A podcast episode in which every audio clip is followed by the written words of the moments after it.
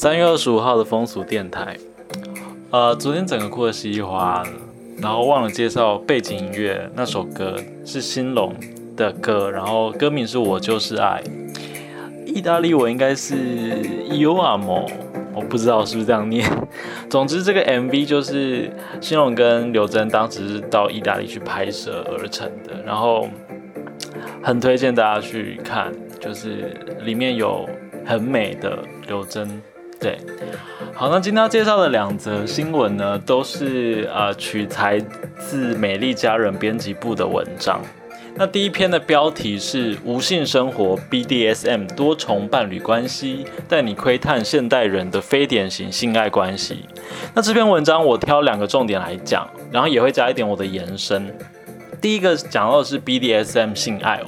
那它包含的是言语上的支配跟被支配的调教啦，或者是用一些道具，像是皮绳、皮衣、绑缚或是鞭子等等的这些道具，然后或者是角色的扮演，比如说是主人跟狗狗之间的关系等等的嘛。那虽然在外人的眼里可能会归类这些都是属于比较奇怪的，或是有暴力倾向的这个性癖范畴，但现实的情况其实是现在有在互相实践的人啊，大多都是采安全理。理智跟知情同意的状状态，建立新的性爱交流模式，所以就是，就是说内行人他们有一定的规则，那并不是像外面的人可能不懂这个文化，然后可能就会加以很多的道德上的 judge 啊等等的，那其实不是。那这篇文章我稍微点到这些的样态这样子。那另外，他有介绍到三人行，或者是说多重伴侣关系。那他们之间，就是他他里面有引述一些人的一些他们的想法，就是他觉得多重伴侣关系，他们之间不会去瞒骗对方，而是可以用更共荣的方式在交往，然后可以从不同的人身上找到彼此所需。但当然，多重关系可能会遇到像是吃醋或是分配的问题，那这就关乎到自我探索啦、沟通啦、爱跟被爱之间的关系。那其实这是比传统恋爱模式还具有更具有挑战性的哦。那当然，如果觉得多重关系还是很难的话，我觉得也可以推荐给大家试试看。试试推荐吗？没有，就是我只是提出一个新的一个，也不是新的啦，就是提出另外一种可能，叫做开放式关系。开放式的性关系，那这个定义就稍微会跟这个多重伴侣关系就不太一样。就是说，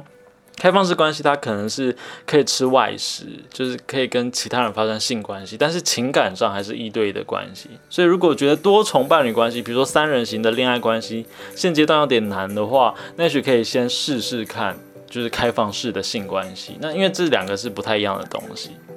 好，然后另外一篇新闻想要分享的，就一样也是美丽佳人编辑部的文章嘛。那他的文章的标题是“女人必学四百年不外传的四十八招性爱瑜伽”。那它主要呢是在介绍有一本书叫做《四十八首瑜伽江户花魁不外传的性爱保养法》这本书。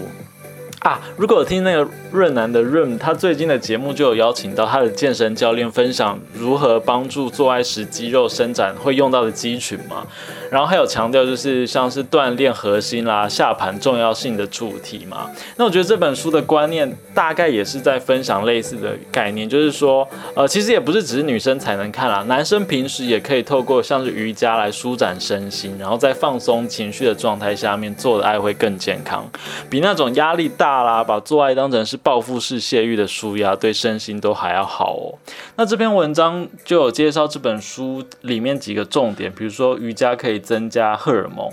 那当然，他这本书是以女性的主体为出发点啊，所以讲的是女生多做瑜伽和伸展运动，增加荷尔蒙的话，可以帮助改善像是生理痛啦、肤质的问题啦，还有肥胖的问题等等的。那四十八首瑜伽里面呢，它也是针对下半身的肌群进行锻炼，像是第十三首的燕反，燕子的燕，回返的返哦。他他说呢，他这样子这一首瑜伽，它可以打造美臀，强化体干的功能。那另外一个像是第二十三首一文字。这个招数它可以增强髋关节的柔软度，然后缓解生理痛跟消除水肿。所以有兴趣的人欢迎阅读这本书《四十八首瑜伽江户花魁不外传的呃不外传的这个性爱保养法》。那今天的风俗电台就分享到这里了，明天见。